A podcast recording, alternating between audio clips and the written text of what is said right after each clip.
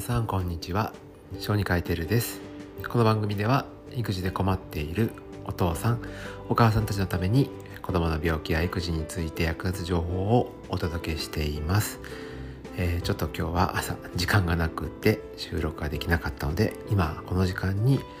お話をしています。今ちょうどお昼休み中です。はい、えー、今日はちょっと自分の専門分野からは少し外れるんですけれど、えー、我が家で経験した、えー、大事なことをお話ししようと思います、えそれは妊娠中に、えうちの妻が、えよく足をつったことそしてそれに対してどうやって対応したらよかったかっていうことに関してお話をしようと思います、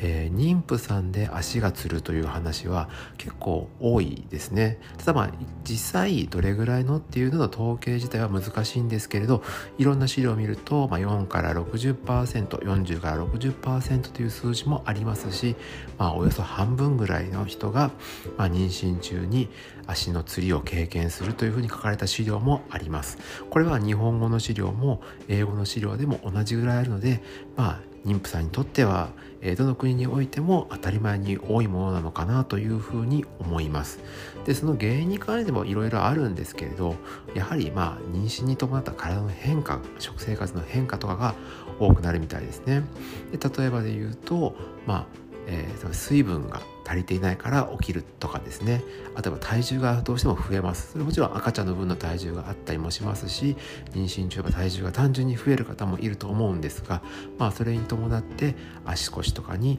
まあ今まで以上の負担がかかる。そしてそのせいで動きが悪くなるので、えー、いつものように足を伸ばしたりができないということも関係します。またこれは足のつりだけではないんですけれどお腹の中の赤ちゃんが大きくなるにつれて、まあ、血管であったりとか神経とかいろんなものを圧迫していく可能性があります。なのでそれによる影響で、まあ、足に対してそのような足をつるという状況が起きるというふうに言われています。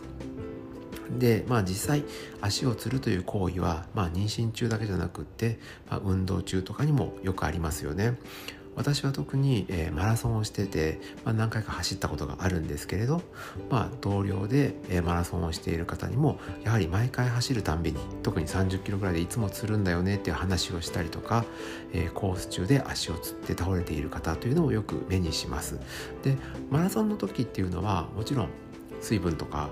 栄養をまあ適宜マラソン走ってる時も取るんですけれど、えー、ちょっと僕が覚えているのが、えー、いろんなサプリメントがマラソンってあのスポーツ用品店で売られてるんですけど、えー、数字の2に走るの欄をかけてツランっていうマグネシウム製剤が売っていたのを覚えています。でこれを飲むことによって、えー、マグネシウムを取って釣りを予防するっていうようなのが売られているんですね。で僕はそれは使わなかったんですけどもうマラソンの超直前あのスタートラインに並ぶ時に、えー、釣り予防の、えー、サプリメントを毎回取るようにしています、まあ、そのような感じで、まあ、栄養素特にミネラルですね。いろんなものが大切で関係してあるというふうに、えー、言われています。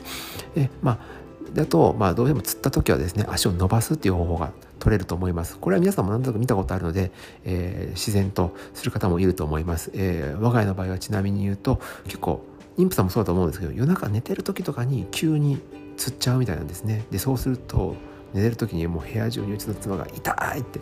こう声が響き渡るわけででそうすると僕が「どっち?」って聞くと「右」って言ったらもう即座に右の足を伸ばしてるっていうのも何回かやったんですさすがに結構痛いし頻繁にうちの妻も繰り返してましたでその時に、え、どうしたかというとまあその時一緒に働いてた産婦人科先生に相談をしたら漢方がいいよと言われたのでその漢方を処方してもらったんですねでそれが芍薬肝臓糖っていう漢方になりますでこれを処方してもらってからもうピタッとうちの妻はあの釣りが妊娠中の釣りは消えましたでその後はもう本当まあ他の大変なことありましたけど、え足がつることに関しては、え問題なく過ごせたと思います。えー、まあ、この時ほど漢方の力を感じたというか、まあ、同僚の先生に助けられたことはなかったかなと思ったんです。でまあ、ただ一応、えー、僕は医者なので処方はできるんですけど私じゃなくって一応妻の方には、えー、産科の、まあ、通っている産院の先生に相談をして処方してもらうようにと言って、まあ、すぐに処方してもらいました。一応漢方っていうのはまあ、西洋薬と違うので一見副作用がないような印象を持たれている方多いと思うんですけど、えどれもやはり、えー、副作用は起きます。起きるので必ず、え、お薬でもらう時は私は、え、最初は特に処方としてもらった方がよくってあのご自身で薬局で買うというのはちょっと最初の方はリスクが高いのでやめといた方がいいかなと思います。ただ